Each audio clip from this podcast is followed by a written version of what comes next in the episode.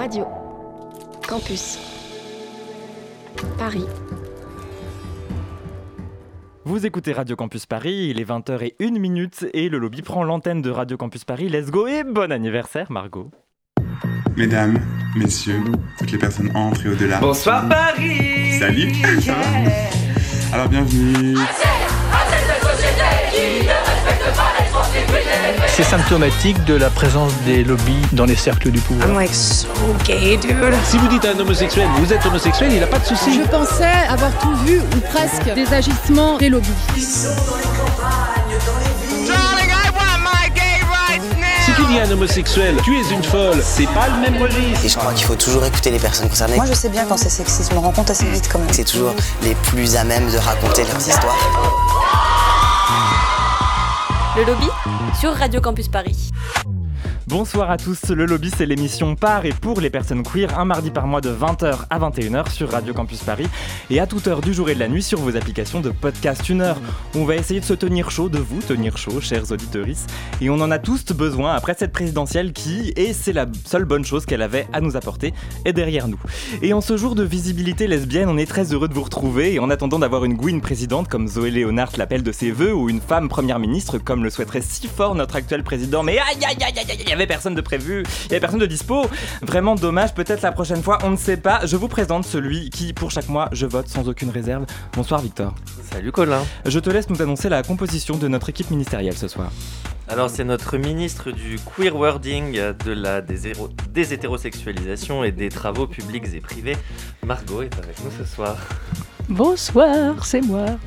Est-ce que tu veux nous parler de ton sujet ou c'est une surprise? Disons que c'est un petit peu salé et que bon, c'est pas très marrant, mais euh, ça va être chouette quand même.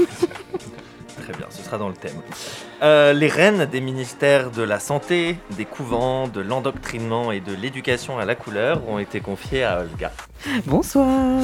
Alors j'ai pris l'habitude de ne pas demander ton sujet, donc Merci. nous en reparlerons tout à l'heure. Il apprend. Il est lent, mais... Enfin, notre ministre de la Culture, de la Nuit, de la Fête, de la Story Choupi, des animaux de type félin et de la Bold Pride, c'est XP avec nous. Bonsoir. Et tu veux que je te dise? Eh bah ouais, je veux bien du coup. Eh ben, ce sera, euh, pour rester vague, une sorte de lettre d'amour. Très bien. Et pas à mon copain. Ah ok. Dans, fois. dans un instant, on fait le tour de l'actualité LGBTI+. Quel est le programme, Victor Le mois dernier, c'était déjà très US, mais alors là, ce mois-ci, on est vraiment super, super US. Donc on va parler célébrité et de, de la chanson et puis de politique. Et jusqu'à 21h, notre émission s'intéresse aujourd'hui au sort des travailleuses du sexe. Six ans après la loi pénalisant les clients et visant à lutter contre le système prostitutionnel, où en est-on? Force est de constater que la loi ne remplit pas vraiment ses objectifs et que les personnes concernées en paient le prix fort, raison pour laquelle ce soir nous souhaitions leur donner la parole. Trois, inv- trois invités sont dans ce studio. Billy, militante au Stras, Mimi, présidente d'Accept ST, et June Lucas, juriste et responsable du pôle juridique d'Accept ST. Bonsoir à vous trois. Bonsoir. Le lobby? Radio Campus Paris. Et bienvenue dans le lobby de Radio Campus Paris. On est ravis de vous accueillir sur le 93.9 FM jusqu'à 21h. On va commencer par parler de vos collectifs respectifs. Euh, Mimi, si vous deviez présenter Accept ST en deux mots. Euh, on est fait Vous pouvez tirer sur le micro si vous voulez. Vous- Euh, bonjour, nous Accept ST, euh, on est une association qui est faite par et pour les personnes trans. ok, et même question pour vous, Billy. Qu'est-ce que le Stras? Le STRAS, c'est le syndicat du travail sexuel fondé en 2009, fait pour les travailleurs du sexe ou anciens travailleurs du sexe. Tout simplement. Et June Lucas, quant à vous, vous êtes euh, responsable du pôle juridique d'Accept ST. Euh, ça consiste en quoi? Alors, euh, mon rôle à Accept ST, c'est faire euh, de la prévention, faire aussi de la médiation entre les personnes trans qui souvent euh, n'ont pas accès à leurs droits et la justice euh, en général. Mhm. Euh, on va faire un petit point définition avant d'entrer dans le vif du sujet. De quoi est-ce qu'on parle quand on parle de, de travail du sexe? Et d'ailleurs, pourquoi est-ce qu'on dit plus prostituée aujourd'hui? Pourquoi est-ce que le mot disparaît? Billy. Alors, pour commencer, déjà, prostituée, c'est un terme qu'on trouve extrêmement stigmatisant, parce qu'on parle vraiment d'une personne qui est prostituée, d'une personne qui est en situation de prostitution. Non, on n'est pas en situation de prostitution, on est des travailleurs, des travailleuses du sexe, donc on est en train de taffer, tout simplement. Vous avez eu des regards, il y a un bruit grand de regarde, je vais te tuer, qui que tu sois, je vais te retrouver, je vais te tuer. Et ce n'est que le début. Le terme de prostituée, effectivement, on trouve qu'il est extrêmement stigmatisant et qu'il donne, qui vraiment, il, conditionne notre travail, qu'il essentialise vraiment, parce que si on était des prostituées, alors que nous, en fait, on est des travailleurs. Mhm. Et le, le, sujet du travail du sexe, c'est un sujet euh, clivant, même parfois au sein de la, communauté LGBTI+. Et on entend beaucoup que les travailleuses du sexe vendraient leur corps. Qu'est-ce que vous répondez euh, à ça? Euh, Tu commences ou tu veux je commence, Mimi? Parce que clairement, on va se partager la réponse là. Oui, d'abord, le thème euh, sex work, euh, traduit en français comme travail du sexe, euh, c'est un thème revendiqué par et pour les personnes concernées, c'est-à-dire que c'est le regard, pas nous, même pour nous-mêmes, c'est-à-dire pour revendiquer qu'on est aussi les travailleurs et travailleuses, et on ne voudrait pas être voilà, stigmatisé et même réduit dans son état d'une personne trafiquée, dans, dans, dans son état passif, c'est-à-dire que on ne compte pas notre volonté de voilà faire ses choix euh, de travail du sexe, euh, peu importe pourquoi on est là, mais il faut nous respecter, ça c'est le plus important. Et c'est le terme en anglais euh, historiquement qui a été utilisé depuis très longtemps, depuis les années même 70-80 comme ça par les militantes euh, travailleuses du sexe aux États-Unis. Et aussi pour vous dire que nous euh, l'association ACEPTEST qui défend les personnes trans euh, travailleuses du sexe et migrantes il faut rappeler encore que comme on est les personnes dans le milieu queer il faut rappeler que le Stonewall ou la première émeute qui est origine euh, de notre Pride ou de, de marche de fierté aujourd'hui, c'est grâce aussi aux travailleurs et travailleuses du sexe mmh. trans racisés. Et c'est pour ça qu'il faut dire que quand on est trans, queer ou dans le milieu, il faut pas oublier ceux et celles qui sont les plus euh, opprimés, notamment les travailleuses du sexe trans euh, et racisées. Mmh. Et pour revenir à la question effectivement de vendre son corps, dans n'importe quel hôpital, on vend son corps. Pourquoi est-ce qu'on ne dit pas d'un aide ou d'une aide-soignant qui aide un, un, vieux à chier? Et donc, qui, vraiment, qui va avoir une pratique, quand même, qui va un peu transposer les limites de l'intime, genre qui va avoir des pratiques, genre vraiment, genre aider des personnes à déféquer ce genre de truc. Pourquoi à ce moment-là, donc c'est pratique intime, on estime que la personne ne vend pas son corps Dans le capitalisme, on vend tous notre corps en fait. Le travail du sexe n'est pas plus une trahison, genre euh, lutte euh, féministe et tout, que n'importe quel boulot. On vend pas notre corps, on loue des services à la personne, au même titre que par exemple des aides-soignants, des infirmiers, même des psychologues, des serveurs, des serveuses, des serveuses, des acteurs, des actrices. Euh, tout simplement. Et donc, vous rappeliez, j'allais vous poser la question, Mimi, mais que effectivement, les travailleurs et travailleuses de sexe font partie de la communauté euh, LGBT. Une autre question euh, que, je voulais aborder avec vous sur ces questions de clichés de représentation un petit peu normées des, des travailleurs et travailleuses du sexe, c'est est-ce qu'on peut tout simplement être travailleuse du sexe par choix? Rappelez-nous, en fait, finalement, que effectivement, c'est pas forcément une situation subie, finalement. Mimi, c'est sur cette question.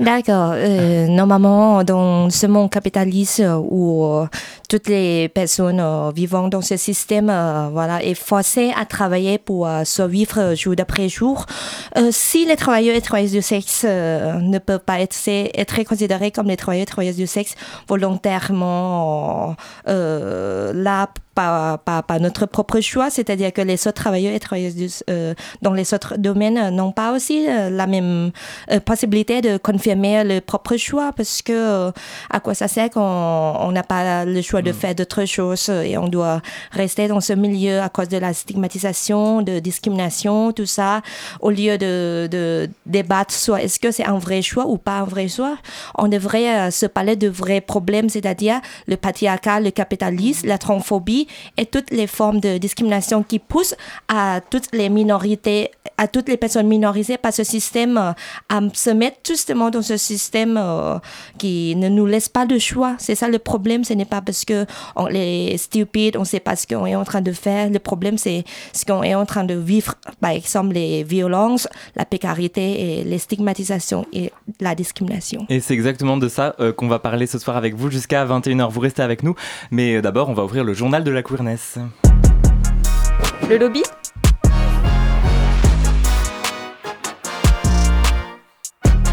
Radio Campus Paris. Et comme chaque mois, on va commencer ce journal par l'édito de Victor. Victor, c'est à toi. J'ai dû écrire euh, plus d'une dizaine d'éditos ou de chroniques pour le lobby depuis euh, maintenant presque trois ans, mais je peux d'ores et déjà vous dire que c'est sans aucun doute celui sur lequel j'ai le plus peiné. Ce matin, je prévenais Colin qu'il était possible que je n'ai rien à dire. Et en début d'après-midi, je n'avais toujours pas le bout de la pointe de la piste d'une idée. Je me suis dit, bon, allez, garde ton filon et commence par contredire l'édito du mois dernier. Celui où tu parlais de tes rêves de princesse et de normalité. Le problème, c'est que j'avais aucune, idée de aucune envie de faire disparaître ce petit enfant qui était déjà péniblement remonté à la surface. Alors j'ai choisi de ne pas insister. Ensuite, j'ai pensé que j'allais lire a posteriori ce texte vibrant, puissant et intelligent que j'avais rédigé pour inciter à voter au second tour. Dans ce texte, je convoquais mon ami brésilien Filippi, qui m'avait dit en janvier que le fascisme était un luxe que l'on ne pouvait pas se permettre, et qu'il était trop bien placé pour le savoir. Je convoquais aussi ma merveilleuse nièce et filleule, qui a fêté ses un an dimanche, et qui ne méritait pas de voir son anniversaire rentrer dans les livres d'histoire. Finalement, j'ai décidé de ne pas lire ce texte ce soir, d'abord parce que le second tour est passé et que même si on s'est fait un peu peur, la panique est un peu retombée, mais surtout parce qu'en réalité, bien que je l'ai tourné dans ma tête, lui non plus je n'ai pas été capable de l'écrire, ce message vibrant, puissant et intelligent. Je n'ai pas réussi à l'écrire, tout comme je n'ai pas réussi à dépasser le chapitre 2 de Beloved, ce chef-d'œuvre de Toni Morrison que j'ai commencé il y a plus de dix jours. J'ai aussi arrêté de suivre les infos depuis presque trois semaines et je n'ai pas mis les pieds au cinéma depuis à peu près autant de temps, alors que c'est l'endroit où je me sens d'ordinaire le mieux au monde. J'aurais aussi pu vous parler de ce pied cassé qui, en me confrontant à l'impuissance, a catalysé un ras-le-bol du contrôle et de la contrainte, et a développé une envie d'assumer le fait d'être faillible et de penser parfois à soi-même plus que de raison. J'aurais pu parler de ces douleurs mi-compensatoires, mi-psychosomatiques, qui de tendinite en contracture musculaire me donnent envie de rester au lit le matin. J'aurais pu parler de cette guerre dont plus personne ne parle et sur laquelle je ne veux plus rien lire, de ce rapport qui nous donne trois ans pour tout changer quand on sait déjà que rien ne changera, ou encore de ce pays malade d'avoir laissé la haine parler en grand jour car elle faisait une bonne ennemie à combattre pour les uns et un parfait refuge pour les autres. Vous l'aurez compris, j'aurais pu, j'aurais pu, j'aurais pu, mais je n'ai pas pu. Donc à défaut de vous présenter un texte vibrant, puissant et intelligent sur les grands sujets de ce monde, je vous partage ce qui m'occupe réellement l'esprit, là, maintenant. Alors voilà, en ce moment, j'y arrive pas. C'est dit, et je crois que j'avais pas trop de 3 minutes d'édito pour parvenir à le sortir, et finalement arriver à le dire. Est-ce que c'est pas déjà commencé à y arriver un peu? Merci beaucoup Victor, un édito qu'on peut réécouter euh, quand on veut sur les applications de podcast et sur radiocampusparis.org, mais pas quand on n'a pas du tout la pêche quand même. Allez, on passe au reste du journal. Et avec toi Margot, je crois qu'on part en Californie. Oui, on part euh, en Californie et euh, aux États-Unis de manière Ouais, générale, puisqu'il y a deux propositions de loi euh, dans les États de New York et de la Californie euh, qui ont été déposées pour que ces deux États deviennent des refuges pour les jeunes personnes transgenres et leurs familles vivant dans les États des États-Unis qui interdisent les transitions. Parce qu'il faut savoir qu'en ce moment, euh, par exemple au Texas, il y a des familles qui sont poursuivies pour avoir permis à leur enfant de faire une transition.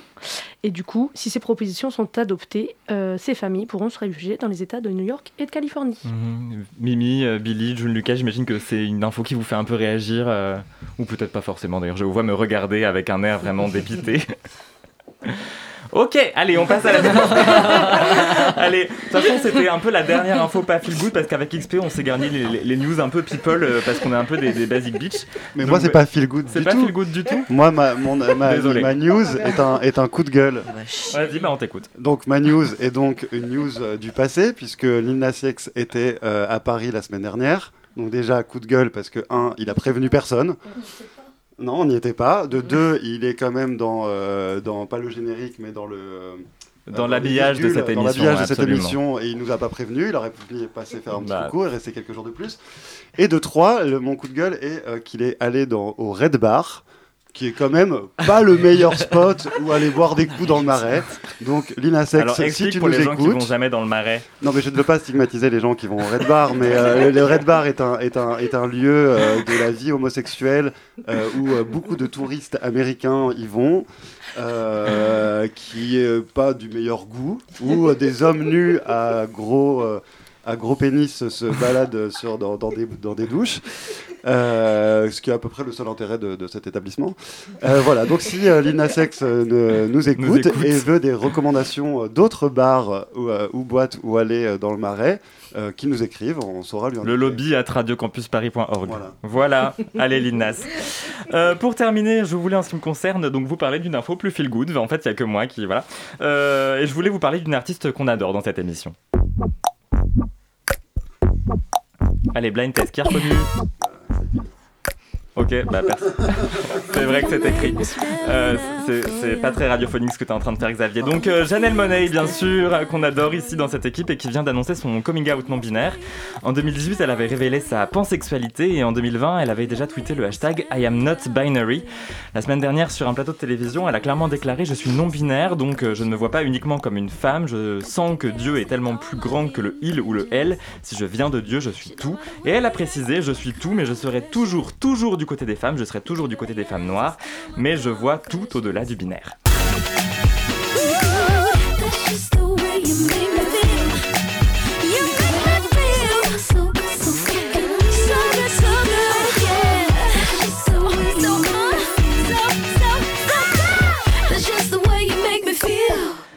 Et d'une femme queer racisée à une autre, ce n'est pas Janelle Monet qu'on va écouter maintenant, mais c'est Melissa Lavo en duo avec November Ultra.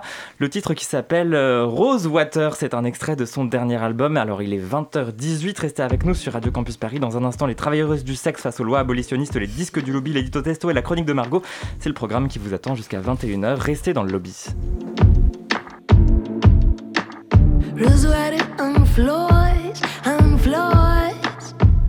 Of in the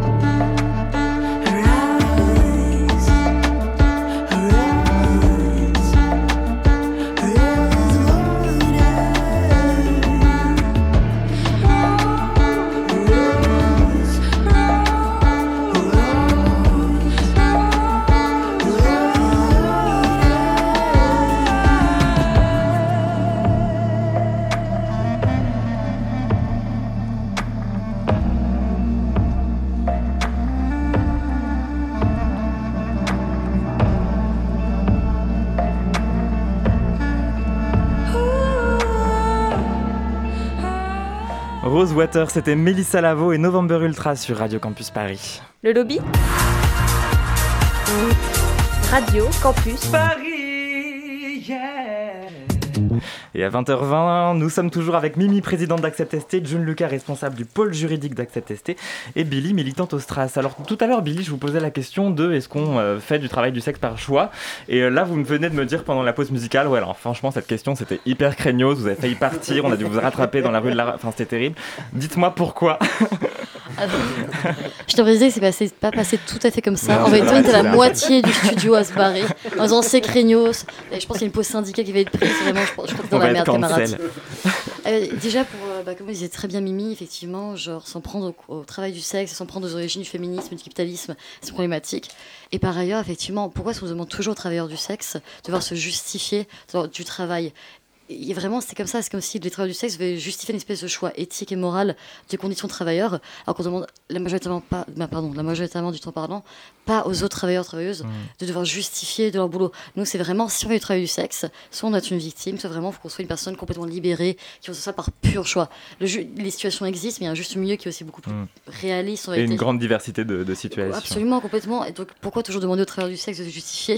Et puis, ça pose aussi question est-ce qu'il y a vraiment des choix de travail dans le capitalisme Comment est-ce que dans le capitalisme, on peut vraiment, vraiment choisir quel boulot genre, on va pouvoir exercer? Et puis, encore une fois, est-ce qu'on demande aux personnes, genre, je sais pas, les meufs cis hétéros, qui couchent gratuitement avec des mecs cis hétéros, de justifier leur hétérosexualité? Alors qu'elles font le même boulot que moi, mais de manière charitable Les pauvres Alors je crois qu'il y a des gens dans ce studio qui leur demandent quand même. hein. Allez, c'est bien noté en tout cas. On va en venir maintenant à, à- à cette loi du 13 avril 2016, la fameuse loi visant à renforcer la lutte contre le système prostitutionnel et à accompagner les personnes prostituées.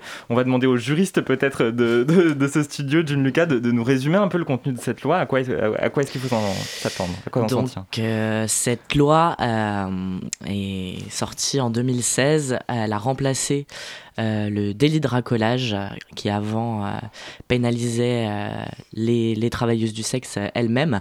Du coup, l'idée du législateur, c'était vraiment d'inverser euh, la charge pénale, mais en fait, on se rend compte que les conséquences euh, sur les travailleuses du sexe euh, sont terribles aujourd'hui, euh, alors qu'à la base, le but Mm. de cette loi, euh, soi-disant, c'était d'améliorer leurs conditions, ce qui n'est pas du tout le cas. On va bien avoir le temps d'en reparler, Ouais. effectivement.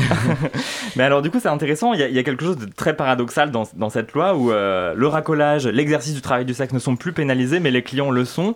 Donc, c'est très hypocrite, en fait, puisque du coup, on les empêche quand même de travailler.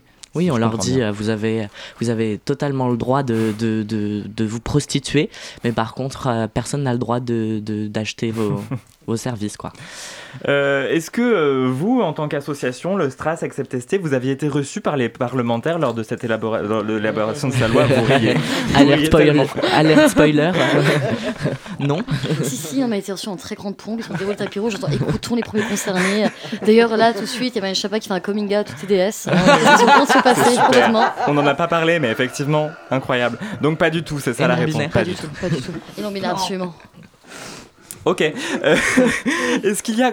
Alors, je, je crois que l'un des objectifs, des objectifs de la loi, c'était quand même qu'il y ait moins de travail du sexe, puisqu'il fallait accompagner. Elles sont MDR. Il fallait accompagner les, les travailleuses du sexe vers, euh, vers, vers des parcours de sortie. Est-ce que cet objectif, au moins, est rempli? Non. Tu peux te lancer sur le parcours de sortie, s'il te plaît, je vais Euh, alerte spoiler. Euh, on va, on, on commence déjà avec le dur, avec le parcours de sortie. Allez, on y va. Ok, bon, bah, c'est un des dispositifs de la loi de 2016. Alors, ce parcours de sortie euh, qui porte euh, très très bien son nom, on va le voir. En fait, c'est euh, déjà très très peu de personnes qui en bénéficient. Euh, en 2017, je crois que c'était euh, 50 000 euros sur 6 millions euh, qui ont été dépensés dans, dans ces parcours de Ah oui, sortie. on a de la marge. Ouais, ouais, ouais, non, non, vraiment. Et en fait, euh, oui, vraiment, c'est peut-être 500 personnes depuis 2016 qui en ont bénéficié, donc vraiment peu. Euh, c'est une, une allocation qui, est, euh, qui fait deux tiers du RSA, donc euh, bien en dessous du... On est à 330 euros par mois. Exactement. En dessous du, du seuil de, de pauvreté et non cumulable avec euh, aucune autre aide euh, de l'État. Pour, euh, pour les personnes sans papier, ça donne voilà, un, un titre de séjour valable 6 mois, renouvelable maximum 24 mois. Donc euh, après 24 mois, euh, si t'as pas trouvé une autre solution, euh, tu te démerdes en gros.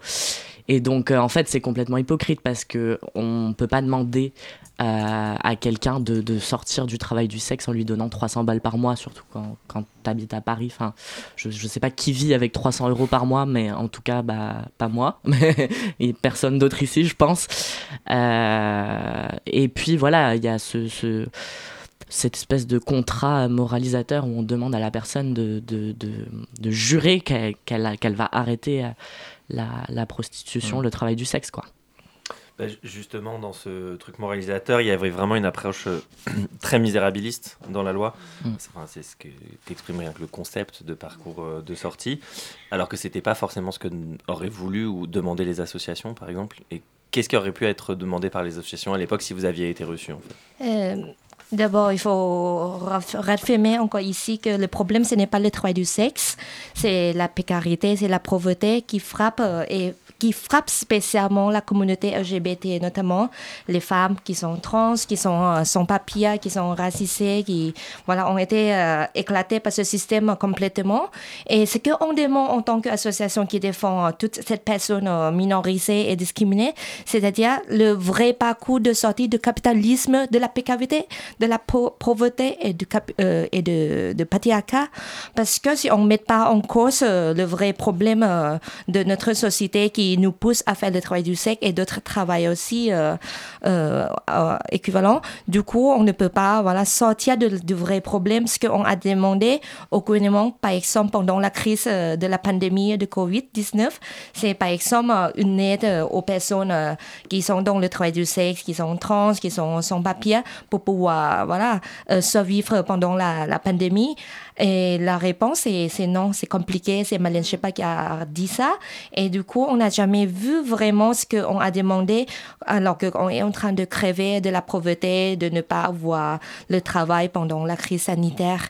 Et c'est ce qu'on on revendique pour de vrai comme, comme les, les travailleurs et travailleuses du sexe, pas nous-mêmes. Et pour nous-mêmes, c'est la décriminalisation de toutes les, euh, les travails du sexe. Par exemple, le travail du sexe, c'est un terme en général. Il y a plein de domaines dedans. Et par exemple, la prostitution traditionnelle est criminalisé euh, par les dispositifs, par exemple, par, euh, des, par exemple, la collage ou les clients qui ont été euh, pénalisés. Tout ça, et du coup, on demande que toutes les formes de travail du sexe soient décriminalisées et que les droits des travailleurs et travailleuses du sexe soient inscrits dans les droits, comment dire, les droits communs. Voilà. Et aussi régulariser toutes les, tous les sans-papiers. Mhm. Oui, c'est ça, complètement comme dit Mimi. Par ailleurs, donc décriminaliser complètement le travail du sexe, l'accessibilité, l'accessibilité pardon, au papier pour tous. Et personnellement, je milite activement pour un parcours de sortie de l'hétérosexualité. si d'autres à vous, ce genre d'un mois pour une pétition un jour de gouvernement. Avec 330 euros par mois. c'est un bon début pour l'hétérosexualité, c'est mieux que rien. Mais alors c'est intéressant, euh, vous demandez donc la décriminalisation. Euh, est-ce qu'il y a un pays, euh, je, sais que l'Allemagne par exemple a légalisé, je crois, le, travail du sexe. Est-ce qu'il y, y, a un pays dont on pourrait... Euh, en fait, euh, le modèle que qu'on voit très très habituellement quand on parle de travail du sexe, c'est par exemple aux Pays-Bas, en Allemagne, en Autriche et même en Suisse, nos voisins. Et en fait, ces, ces pays-là sont les pays qui n'ont pas décriminalisé euh, le travail du sexe. C'est-à-dire que si on veut exercer le travail du sexe dans ces genres de pays réglementaristes, réglementaristes, hein, c'est ce que je voulais dire, c'est qu'on peut travailler dans un lieu précis selon la loi, euh, soit local, soit fédéral, soit, voilà, ça dépend de, de ces pays. Par exemple, on peut travailler à Amsterdam que dans les fenêtres, dans les vitrines. Et si je me mets euh, euh, en baladant, trouver les, les, clients comme ça, je serais mise à l'amant ou même en prison.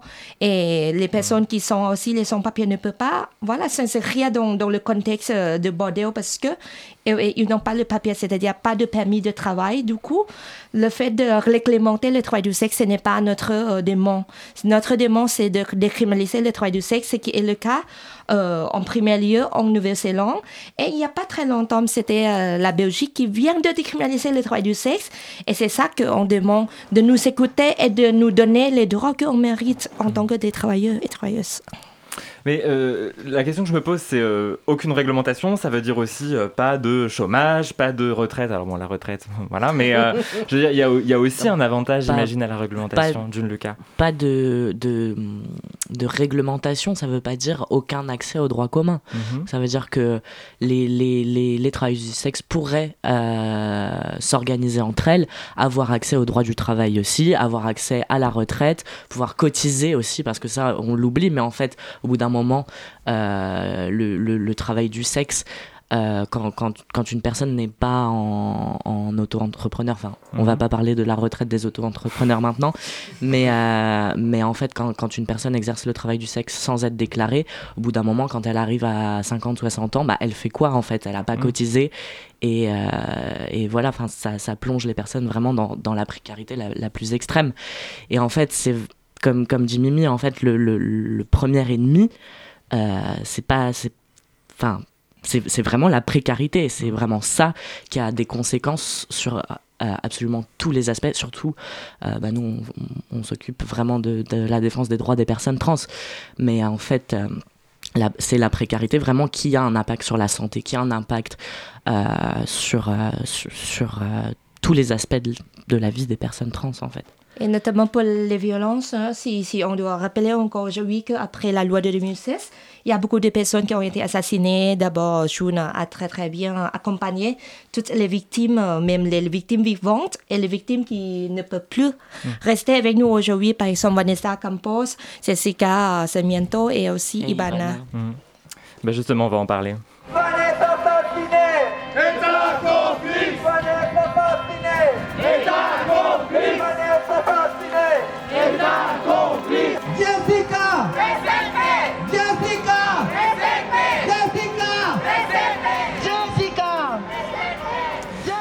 17 août 2018, Vanessa Campos était donc assassinée au Bois de Boulogne et moins de deux ans plus tard, euh, Jessica Sarmiento connaissait le même sort le 21 février 2020. Toutes deux travailleuses du sexe, toutes deux migrantes. Les procès ont eu lieu en début d'année. Dans le cas de Jessica Sarmiento, notamment, euh, un homme a été condamné à, 4 ans de prison ferme pour homicide involontaire. En gros, c'était euh, un accident de la route. John Lucas, qu'est-ce que, vous en pensez de ces suites judiciaires Alors, du côté de Vanessa Campos, il y a eu des, des peines de prison plus lourdes, mais bon, de toute façon, j'imagine qu'on ne peut pas tout à fait s'en satisfaire ce que je pense des peines, ouais. c'est, enfin, dans, dans, tous les cas, l'objectif de ces procès pour nous en tant qu'association, là je parle pas de, des attentes de la famille, c'était en aucun cas euh, des peines de prison, mm. parce qu'on compte pas euh, sur la prison pour, euh, pour, pour faire justice en fait pour, pour Vanessa, pour Jessica, pour les autres. Par contre, je pense que, que surtout pour Vanessa Campos, ça a été un procès qui a été très médiatisé. Et l'aspect positif, c'est que ça a permis aussi de, faire euh, lumière sur, euh, sur ce qui se passe au Bois de Boulogne. Et surtout, depuis cette loi de, de 2016, euh, les, les, les, les, collègues et amis de, de, Vanessa sont venus déposer à la barre, à la cour d'assises de Paris, et sont venus nous raconter en fait l'escalade des violences année après année. Et, et, et et en fait, quand, quand, on regarde les dates, oui, ça concorde avec, avec cette loi de, pénalisation des, des clients. Euh, voilà, euh, les, les, il y a deux, deux, deux, hommes qui ont été condamnés à 22 ans euh, pour Vanessa Campos. Bon, ils ont, ils ont fait appel de leur décision, de la décision de, de, la, de la cour d'assises. Donc, on aura la peine quand, quand l'audience d'appel sera passée. Pour Jessica, évidemment, euh, nous, on a vraiment des doutes euh, sur, sur euh, l'intentionnalité, parce que c'était ça qui était au cœur du procès, l'intentionnalité de l'accusé. parce que quand lui nous raconte en fait la, la, nuit où il a tué, je, je le maintiens, il l'a tué en fait, il, c'était un meurtre. il, en fait, il a, il a agressé une travailleuse du sexe juste avant et du coup, les filles se sont organisées entre elles. Euh, on commençait à le poursuivre. Il est parti en trombe et c'est là qu'il a, qu'il a tué Jessica, en fait. Donc, euh, en fait, ça pose vraiment question sur, sur, sur l'issue de, de, ce procès-là, surtout que quand l'enquête avait été ouverte, elle avait été ouverte pour, pour meurtre et ça a été requalifié parce que, voilà, soi-disant, la police n'a pas trouvé assez de preuves sur l'intentionnalité de, de, de ce qu'il a fait. Bon, bah voilà, euh, la justice a été rendue. Euh, il n'a pas fait appel de la décision et, euh, et voilà. En quoi, pour vous, c'est la loi du, du, 13 avril 2016 qui est au cœur de, de, ce qui s'est passé et qui est responsable, peut-être d'une certaine façon, de la mort de, de ces deux travailleuses du sexe?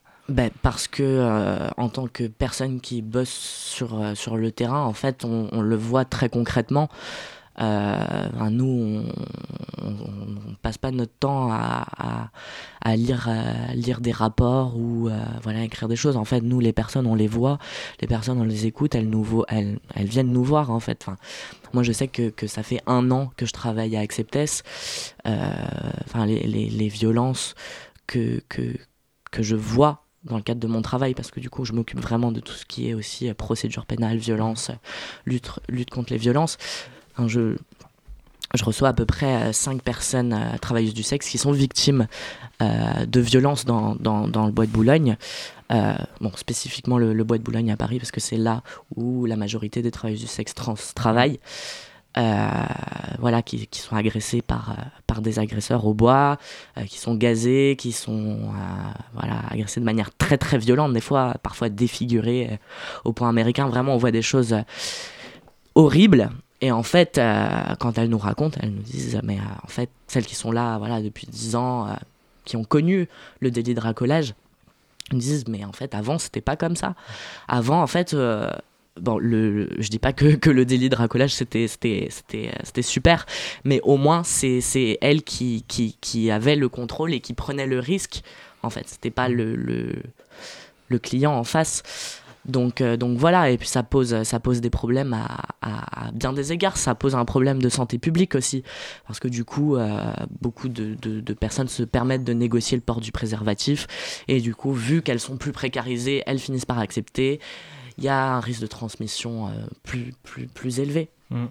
On va reparler tout à l'heure de toute façon de, tous les dangers de, liés à, cette loi, euh, puisqu'on doit déjà passer à la pause musicale euh, avec XP. Alors euh, Mimi, Billy et John Luca, vous restez bien avec nous. On continue dans un instant de parler des conditions de vie des travailleuses du sexe.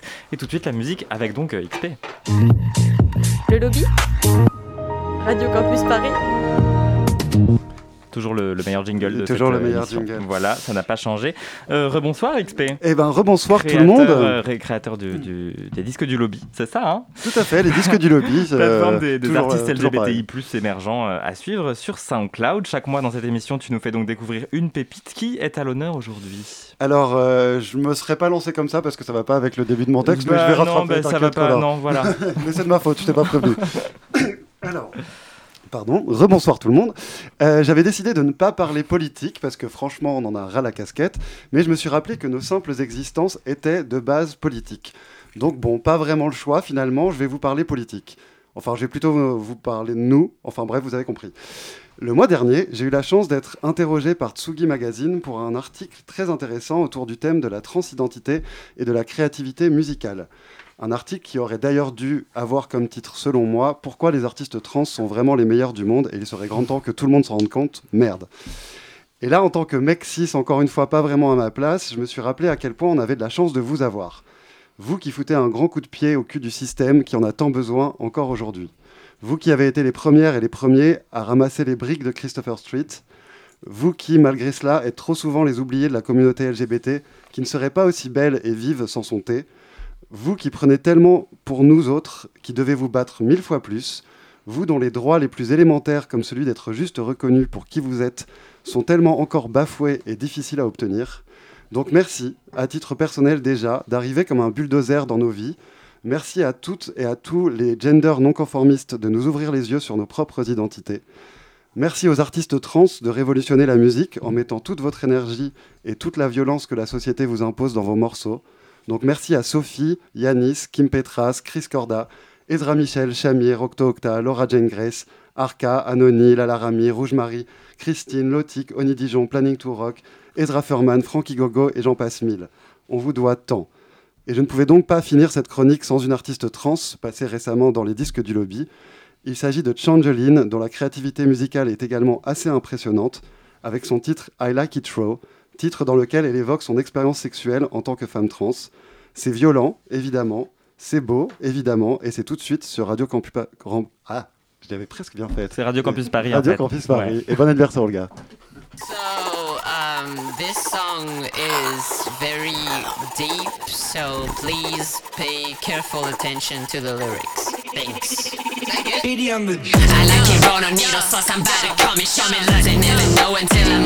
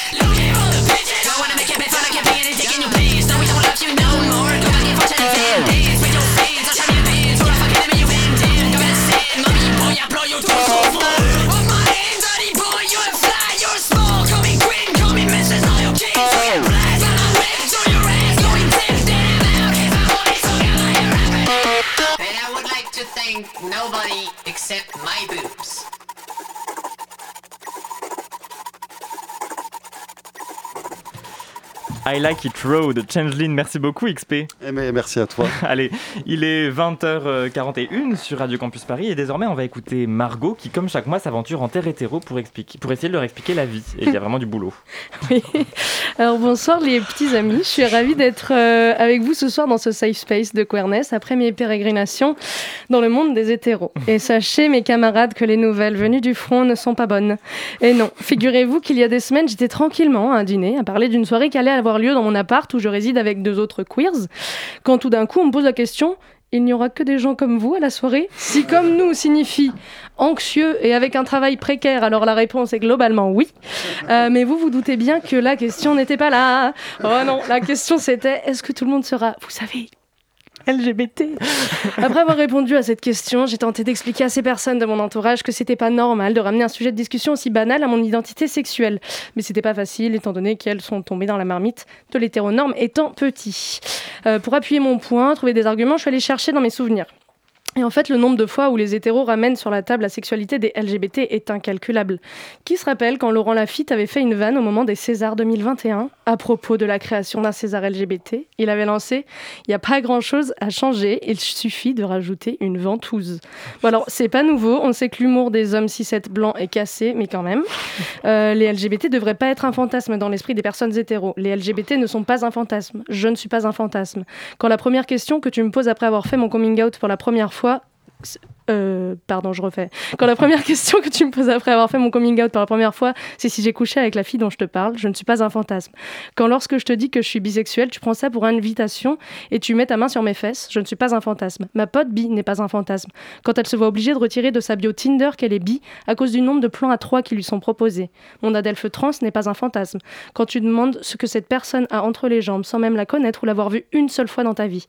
Les femmes qui relationnent avec des femmes ne sont pas un fantasme lorsque tu leur dis Moi, deux hommes qui s'embrassent, j'ai du mal, mais deux filles, je kiffe. Je ne suis pas un fantasme lorsque je tape le mot lesbienne dans Google et que je tombe principalement sur des vidéos de porno. Je ne suis pas un fantasme quand lorsque je dis que je suis lesbienne et que tu me réponds C'est parce que tu n'as pas goûté à la mienne.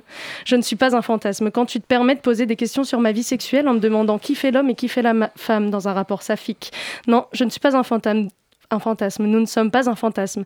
Nous ne sommes pas des bêtes de foire à qui l'on peut poser ces questions sous couvert de curiosité. Et nous sommes encore moins des challenges sexuels à relever pour les hétéros ou un trophée que l'on range sagement en haut d'une étagère. Le plus gros dans tout ça, c'est que les personnes qui se permettent de poser ces questions sont aussi les premières à nous demander avec une audace terrible et un aplomb monstre Mais pourquoi faut-il que vous fassiez de votre orientation sexuelle votre identité? Mais Karen, c'est pas nous qui faisons ça. Tu fais de ton orientation sexuelle ton, ton identité lorsque tu parles avec un flegme à toute épreuve de ton compagnon et de ta vie de famille pendant ta pause à côté de la machine à café. Tu le fais aussi quand tu imagines une vie future à tes enfants en partant du principe qu'elles seront forcément hétéros. En fait, tu le fais un petit peu tous les jours sans t'en rendre compte parce que tu baignes dans l'hétéronorme depuis toujours et que tu t'es pas posé la question de ce qui pourrait exi- exister à côté. Alors non, chers hétéros, nos sexualités queer n'existent pas pour votre plaisir et elles ne vous concernent pas. En même temps, c'est dur de vous jeter la pierre parce que c'est pas facile d'avoir une sexualité basée sur la reproduction ou quoi que ce soit d'autre. Bref, pas le plaisir quoi. Si la sexualité hétérosexuelle était une question de plaisir, les hommes seraient beaucoup plus pénétrés et les femmes beaucoup moins.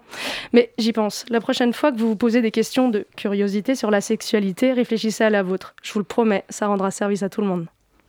Merci beaucoup Margot. Chronique à retrouver donc euh, sur le site de radiocampusparis.org à la page du lobby ou en podcastant cette émission sur les applications de podcast.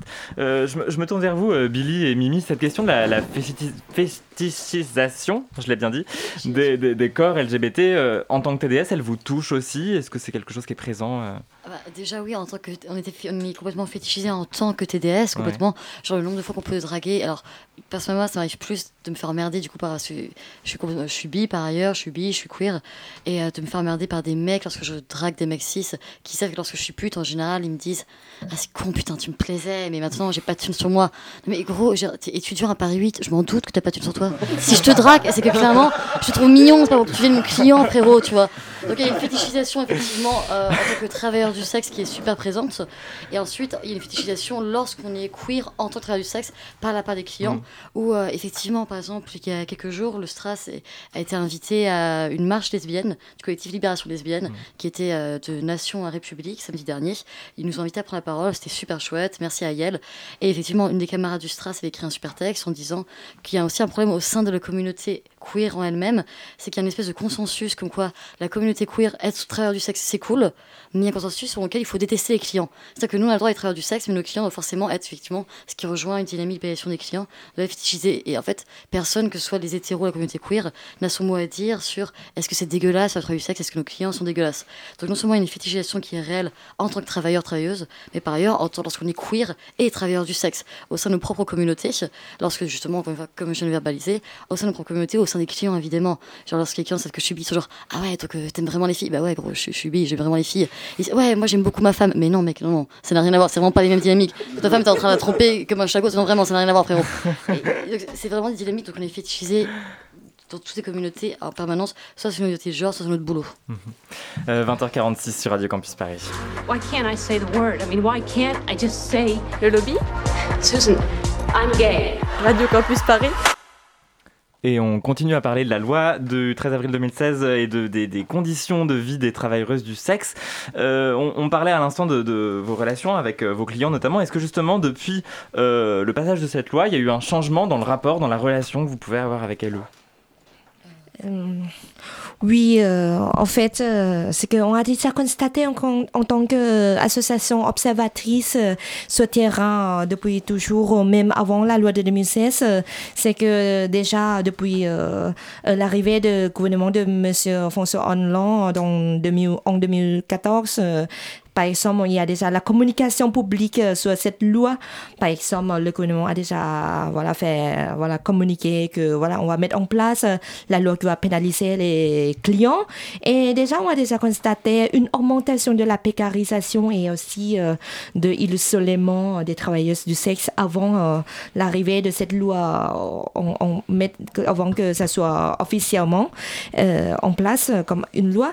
En fait, il y a de moins en moins de clients qui, qui osent venir parce qu'ils savent que voilà la médiatisation assez euh, effrayante sur cette loi va faire une embrouille avec euh, le, le existence. Ils, ils viennent euh, nous, nous, nous, nous- voilà, nous, nous, voir, ils vont être euh, pénalisés, criminalisés ou même euh, pris en photo par les médias. Et du coup, on a déjà constaté, même avant la loi, qu'il y a de moins en moins de clients. Mais avec euh, promulgation de la loi officiellement, ça a déjà encore euh, précarisé de plus en plus des travailleurs et travailleuses du sexe, c'est-à-dire encore de moins en moins de clients, moins qu'avant. Et c'est-à-dire que quand il y a moins de clients, c'est-à-dire qu'il y a moins de revenus, et ça nous a poussé à travailler dans les autres villes ou dans un lieu où il n'y a pas beaucoup de, voilà, de sécurité, ce qu'on dit par exemple, où il y a la lumière, où il y a la police qui traîne parce que c'est dangereux pour les clients et dangereux pour nos revenus. C'est-à-dire que Jessica euh, euh, non, Vanessa Campos, qui a été assassinée deux ans après la loi de 2016, elle a été assassinée dans un lieu où il n'y a même pas la lumière. On s'est rendu aussi sur le lieu de drame euh, le soir même euh, que, et on a constaté par nous-mêmes qu'il n'y a pas de lumière et ce n'est pas normal que les, beaucoup de travailleurs et travailleuses du sexe commencent à partir très très loin. Ils sont obligés de se cacher davantage. euh, Exactement, et aussi euh, une euh, mobilité forcée euh, par, la peur de, de, voilà, de ne pas, peut pas gagner l'argent comme avant. Ça nous a mis dans un état d'isolement, c'est-à-dire que isolation de droits communs de, de la sécurité et aussi euh, de la de l'accès aux soins de la santé, c'est-à-dire que les femmes trans travailleuses du sexe qui sont séropositives, normalement, si elles peuvent rester à Paris, parce que y a, si c'était comme avant, on aurait pu avoir beaucoup de clients assez, et du coup, maintenant, ils doivent partir très peu, euh, très lourd et, n'a on n'a pas pu aller voir les médecins pour reprendre le traitement anti euh, euh, voilà voilà, c'est ça. Anti le sida et c'est pour ça que ça a dégradé la condition de vie, la santé et aussi la sécurité de toutes les personnes dans le travail du sexe. Vous parliez tout à l'heure du, Covid, du fait que les travailleurs et travailleuses du sexe n'avaient pas évidemment pas, évidemment pas du tout été pris en compte par le gouvernement puisqu'ils considèrent qu'il n'existe pas.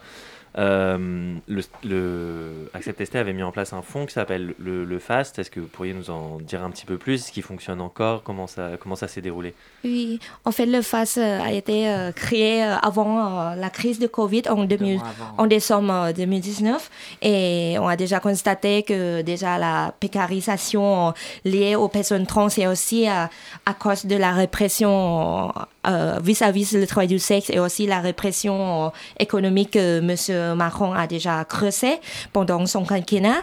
Et du coup, on a créé ça pour voilà, aider toutes les personnes trans, queer, non-binaires qui, qui sont dans la situation de précarité euh, extrême et aussi euh, euh, dans les autres problèmes dans la vie. Et du coup, à l'arrivée de la crise de la pandémie de Covid, ça a encore renforcé beaucoup de problèmes sur le plan de logement et aussi sur le, la situation économique. Et du coup, le fonds FAS a été transformé pour euh, comment dire, euh, aider les en, en urgence euh, comme, les personnes trans. Comme un palliatif en fait euh, de l'État pendant, pendant cette, Mmh. euh, cette, cette crise de, de la pandémie. Puis euh, bon bah les, les assos à Bolo n'ont pas fait grand chose non plus hein, parce qu'elles se vantent euh, d'être euh, les sauveuses des, travailleurs et travailleuses du sexe mais bon bah on se rend bien compte que quand il faut donner à manger aux gens pour de vrai c'est pas les abolos qui sont là en premier. Oui, donc le FAST ouais, vraiment a agi comme un palliatif. Il y a beaucoup de personnes qui se sont fait expulser de leur logement pendant le premier confinement parce que bah, plus d'argent, elles pouvaient plus sortir travailler.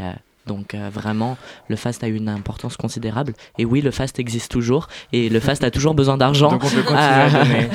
voilà. Ça se passe sur le site d'Accept ST. me Exactement, via En deux secondes d'ailleurs, qu'est-ce qu'on peut faire à part euh, donner au FAST Effectivement, qu'est-ce qu'on peut faire pour vous aider? Comment est-ce qu'on peut se mobiliser euh? Alors, nous donner la parole comme vous le faites, Mhm. venir à nos manifs, relayer nos articles, soutenir les artistes, les travailleurs, les activistes, donc, nous donner la visibilité, venir en manif, parfois on les fait en semaine, mais malheureusement on n'a pas tellement le choix. Venez, on est les premiers à sécher les cours pour d'autres choses.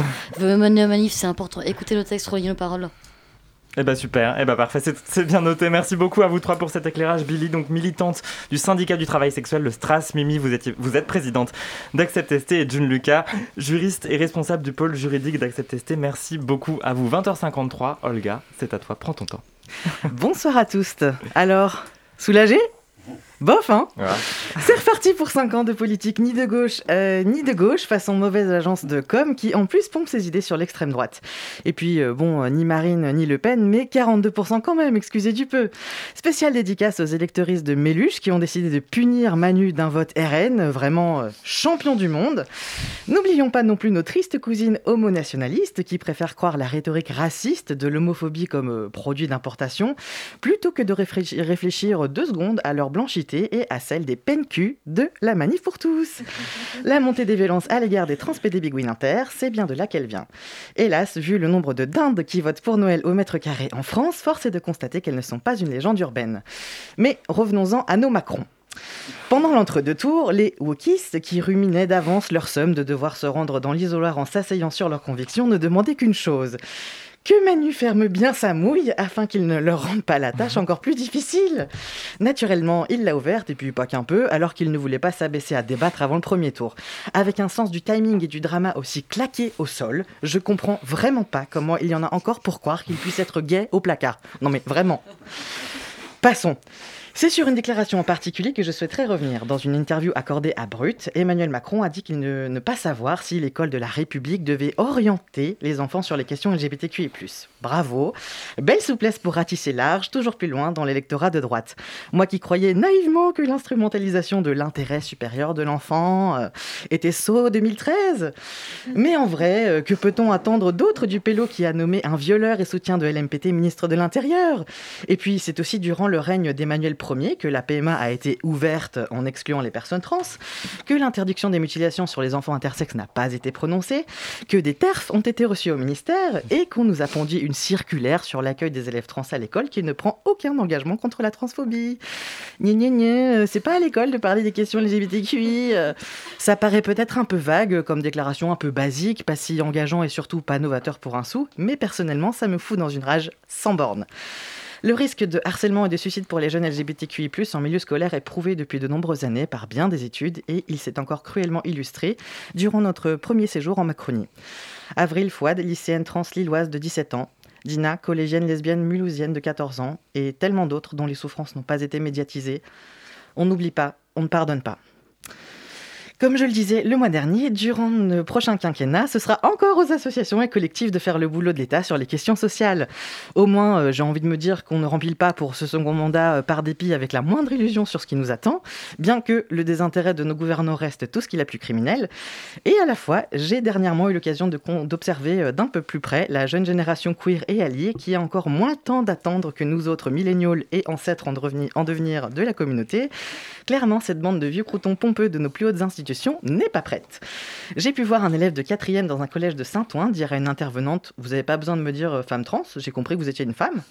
J'ai vu Paola et Chloé, deux étudiantes en BTS lycée agricole, organiser il y a deux semaines une journée de sensibilisation aux discriminations LGBTQI-phobes au sein de leur établissement à Vic en Bigorre, Haute-Pyrénées, puis le lendemain lancer la première prête de leur ville de moins de 5000 âmes. Et je ne me remettrai jamais de cette fois où ma petite sœur, Bi aussi, il y a trois ans, du haut de sa majorité toute neuve, m'a dit Mais de toute façon, qui est hétéro aujourd'hui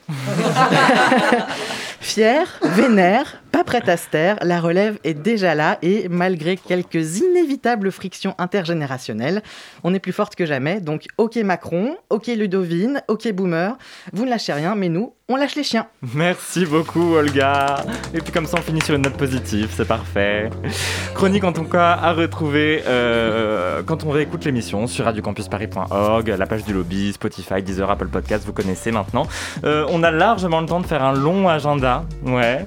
Donc euh, par qui on commence Olga peut-être Oui, bah, tant que- je vais pas récupérer mon souffle. me Alors le engueuler. livre On ne naît pas mec, petit traité euh, féministe sur les masculinités de Daisy Le Tourneur, militante autrice trans et lesbienne, du blog La M'expliqueuse. Il paraîtra le 5 mai chez Zone aux éditions La Découverte. Margot, qu'est-ce qu'on fait Alors euh, moi c'est une petite euh, reco euh, d'un film sur Netflix, sur Netflix, sur Netflix qui s'appelle Anne Plus, euh, qui à la base est une web-série néerlandaise et c'est l'histoire d'une jeune femme qui se pose euh, des questions sur son identité, donc que ce soit son identité sexuelle, son rapport au polyamour, bref euh, c'est très intéressant, euh, c'est super.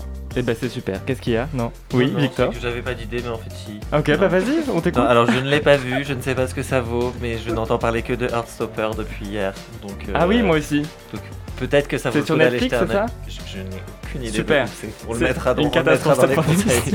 mais j'ai ouï dire que c'était la série qu'on aurait tous aimé pouvoir voir quand on était ado. Et que, euh, et que si on avait eu ça, peut-être que. On aurait moins de Xanax dans nos vies aujourd'hui. Super, on est, tu me l'as bien vendu. Pour finir, notre amie Olga, qui vous régale chaque mois avec ses éditos testo, vient d'atteindre la majorité troll, 33 ans tout rond.